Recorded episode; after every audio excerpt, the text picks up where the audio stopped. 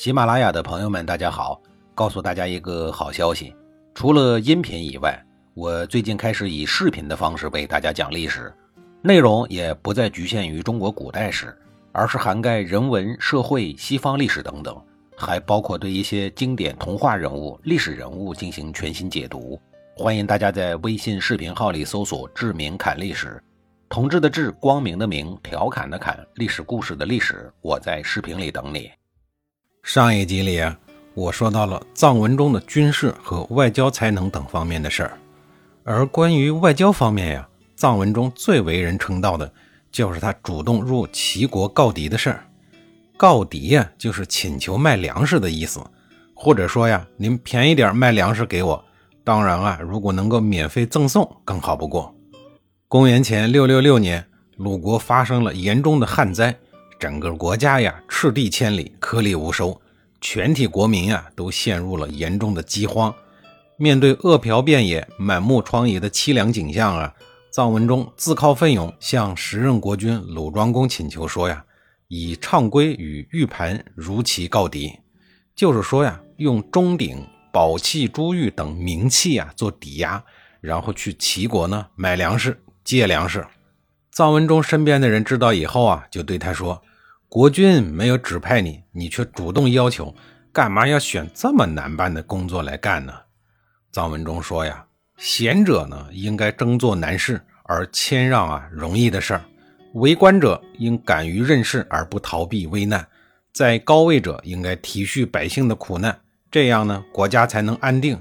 如果我现在不去齐国呀，就不是争做难事儿了。”处于上位而不体恤百姓，当官呢又懒于政事，不是臣子弑君所应该做的。问他的人听了这一番言论以后啊，对他的德行作风呀，佩服的是五体投地。臧文忠到了齐国以后呢，一方面向齐桓公介绍鲁国的饥馑渐降、民营己瘁的严重灾情，以博得齐桓公的同情之心。另一方面啊，又阐述齐鲁两国共同承担周公、太公之命祀的历史重任，巧妙地说出了齐鲁两国的历史渊源，弄得齐桓公啊不能不借粮食给他。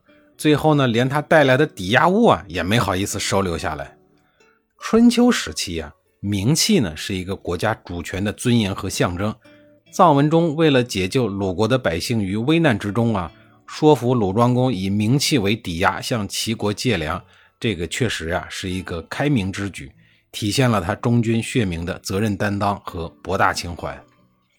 二十七年以后的公元前六三九年，这时候啊，鲁庄公都死了二十三年了，但是长寿的臧文忠呢，还在公务员岗位上兢兢业业。这一年呀，鲁国呢又发生了旱灾，眼看又要民不聊生，时任国君鲁僖公啊病急乱投医。后来呢，有一个巫师啊跑过来蛊惑他。说老天爷不下雨啊，就怪那些个仰面朝天的残疾人，因为老天爷担心一下雨啊，雨水呢就会流进这些个仰面朝天人的鼻子里。解决方案是把这些个残疾人全都抓起来，然后呢烧死。急得两手抓下的卢喜公啊，就快要相信了巫师的话。臧文忠得知此事以后啊，大惊失色呀，赶紧跑过去对卢喜公说：“这些个残疾人本身已经很可怜了。”再说了，他们有什么错呀？如果老天爷真是因为他们不下雨，那老天爷当初就不应该让他们出生啊！既然允许他们来到了人间，现在烧死他们呀，不仅没有用，反而啊会加重旱情。随后呢，他极力建议鲁喜公劝导百姓厉行节约，开源节流。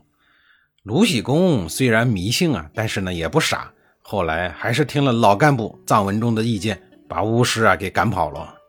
随后呢，他亲自动员国人抗旱救灾，鲁国啊最终挺过了难关。史书上呀为这件事呢留下了七个字儿：“是遂也，积而不害。”从这件事情上可以看得出啊，臧文中体恤民情，行事务实，敢于打破陈规陋习的执政理念，是具有比较鲜明的重民的倾向。但是啊，就这么一个贤臣，一百多年以后的孔子啊，对他的评价呀很不高。《左传》文公二年记录了孔子的观点，说呀：“藏文中其不仁者三，不知者三，下斩禽，废六官，七之仆，三不仁也。”废呀，在这里呢是治的意思，治办的治。孔子这一段仅有二十来个字儿的评价呀，包含的内容呢却异常的丰富。第一个不仁呀是夏斩秦，意思就是说呀，他不重用柳下惠。这个不仁吧，我认为呢是值得商榷的地方。柳下惠坐怀不乱，肯定呢是个品德高尚的人。但是一个品德高尚的人呀，未必呢就有从政的才能，这个呀是两码事儿。从柳下惠的职业经历啊就可以看得出来啊。他曾经出任过侍师，主掌刑狱，因为他生性耿直，面对趋炎附势、阿谀奉承之极的行为啊，极为反感。有时候啊，又显得迂阔而不切实际，因而啊，得罪了一些个当朝权贵，接二连三的呀被罢免。柳下惠虽然仕途混得不怎么样，但是他的道德学问呀却是名满天下，道德修养啊达到了美女坐怀而不乱的境界。面对诸侯各国的高官厚禄聘请啊，他是一律回绝，坚持在鲁国工作，绝不因为官职钱财呀而跳槽到其他国家去为其他国家人民服务。这些个品质啊，其实是孔子的儒家思想所赞许的。如果孤立的看呀，臧文中下斩秦呢，确实有压抑人才的嫌疑。但是从鲁国当时的现实政治大局来看呀，柳下惠没有得到重用呢。也是合乎情理的。臧文中当时是辅政的国卿，国家的内政外交、天灾人祸呀，都要他来应付，所以他需要的是啊，能够脚踏实地解决问题的实干家，而不是道德家。